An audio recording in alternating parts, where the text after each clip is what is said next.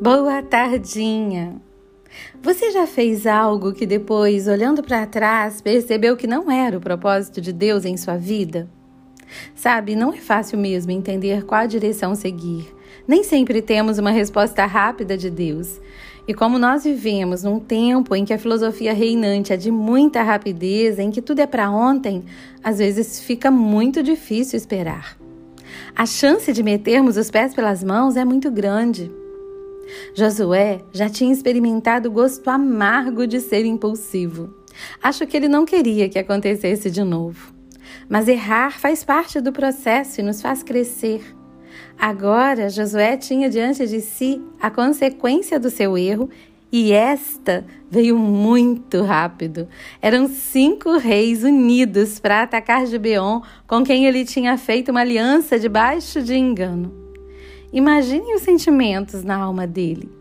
Penso, inclusive, que, como era nítido que aquele ataque era uma consequência do seu erro, ele deve ter pensado: hum, nessa eu tô sozinho. Acho que Josué não estava tão certo de que Deus estaria com ele nesse combate aos cinco reis com os seus exércitos. Então, corajosamente, ele partiu com todo o seu exército. Presta atenção, ele não deixou nenhum soldado para cuidar do povo no acampamento. Ele levou consigo todo o seu exército, inclusive levou seus melhores guerreiros na linha de frente. Consegue perceber o seu medo? Ele sabia o que iria enfrentar, mas a despeito do medo, ele foi para a batalha, corajosamente. Você já se viu no meio de uma colheita ruim por causa de uma semeadura ruim? Já teve que enfrentar as consequências dos seus erros? Eu já. E a sensação, a princípio, é de solidão, de que Deus nos abandonou para aprendermos e para não errarmos da próxima vez. Mas isso é só uma sensação que passa rapidamente diante da grande misericórdia de um Deus que é puro amor por nós. Esse nosso Deus incrível, cuja misericórdia não tem fim. Ele disse a Josué: Sim, filho, você errou. Mas eu sou seu pai e eu nunca abandonarei você, porque eu sei que você me ama e seu erro não foi planejado, sua confissão e arrependimento demonstram isso. Portanto, não tenha medo desses reis, Josué. Eu já os entreguei nas suas mãos. Nenhum deles conseguirá resistir a você. Sabe o que eu penso? Que nossas batalhas são vencidas diante de Deus quando confessamos nossa tentativa de independência. Sabe como Josué venceu os cinco exércitos que vieram contra ele?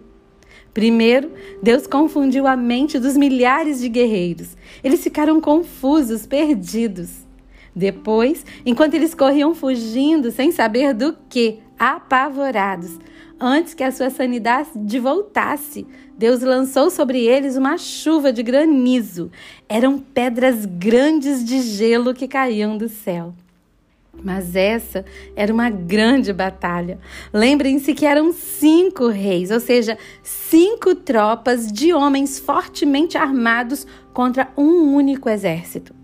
Quando ele pensava que tinha acabado, lá vinham mais soldados de outra hoste, mais uma multidão de homens cheios de fúria contra ele, um após outro. Aquilo parecia não ter fim. Então, Josué, num ímpeto de fé, de certeza de que seu Deus era com ele, apesar dos seus erros, exclamou na presença do seu exército: Sol, pare! Lua, pare você também! Uau! Sabe o que mais me impressiona? Ele não foi num canto escondido e deu essa ordem maluca ao sol e à lua com medo de não acontecer. Ele gritou na frente de todo mundo, sem se importar o que iriam pensar dele. Ele não orou pedindo a Deus, não. Ousadamente, ele ordenou que o sol e a lua parassem, ou seja, ele atrasou o tempo do mundo todo em quase um dia. Hoje sabemos que não foi o sol que parou, mas sim a terra. Gente, imaginem a Terra parando de repente, dando uma freada. Acho que iria acontecer um monte de catástrofes. Então, Não sei como isso se deu. Cientificamente falando, eu não sei e nem me interessa saber. O que eu sei é que o dono do universo, o dono do tempo, aquele que criou os astros, o sol e a lua para dividir dia e noite, ele ouviu a Josué, honrou a sua fé e fez mesmo o sol ficar parado no meio do céu por quase um dia inteiro. Então, num único dia, um pouquinho mais longo que o normal, Josué conquistou a região toda e derrotou todos os seus reis, numa única campanha. E o próprio Josué deixou registrado no capítulo 10, dizendo que tudo isso só aconteceu porque o Deus de Israel lutou por Israel. Sabe o que eu aprendo quando eu leio isso? Que não adiantam estratégias, não adianta inteligência, nem ferramentas maravilhosas quando Deus não está conosco em uma empreitada. A única coisa de que precisamos realmente é estar fazendo o que Deus quer que façamos e tê-lo ao nosso lado. Porque se ele estiver no negócio, com ou sem ferramentas, com ou sem estratégia, ele nos conduzirá à vitória.